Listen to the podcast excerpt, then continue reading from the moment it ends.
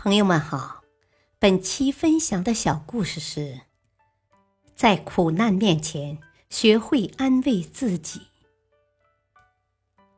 有一位将军，他在一次对抗外敌入侵的战役中失去了一条胳膊。朋友们出于对他的情谊，特地来看望他，并为他失去了一条胳膊而难过。他没有伤心难过，反而笑了。大家都以为他精神不正常了。啊，将军阁下，难道你不为之痛苦吗？怎么现在还会有心情笑？哦，没什么，我失去的只是一条胳膊，而不是整个生命。他平静地说：“所以我庆幸自己只失去了一条胳膊，我有足够的理由为之而笑呀。”一段日子后，因为少了一条胳膊，将军接到了令他卸甲归田、回乡休养的命令。朋友们又去看望他，并再次准备好好安慰他一番。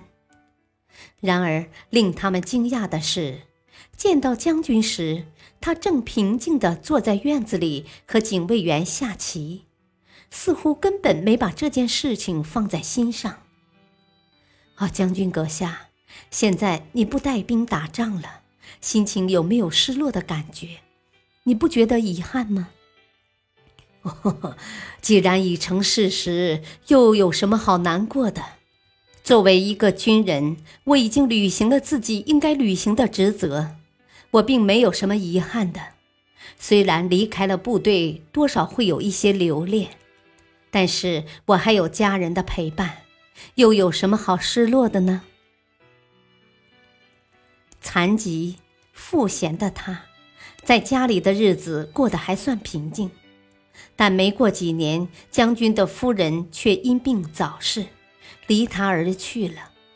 朋友们担心他经过这次打击会变得意志消沉，便又赶过去看望他。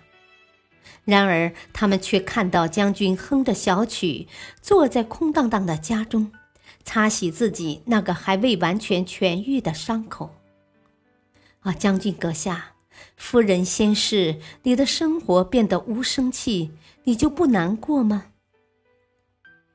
呵呵，我们相识一场，彼此是最了解的。他因病先我而去，少了更多痛苦的折磨。我没理由不为他高兴啊！大道理，人生就像一幅没有上色的素描，需要我们用心灵的色彩来装饰它。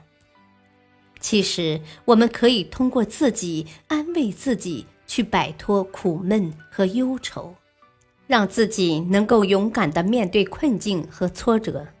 而不是任由坏情绪一点一点吞噬自己。感谢收听，再会。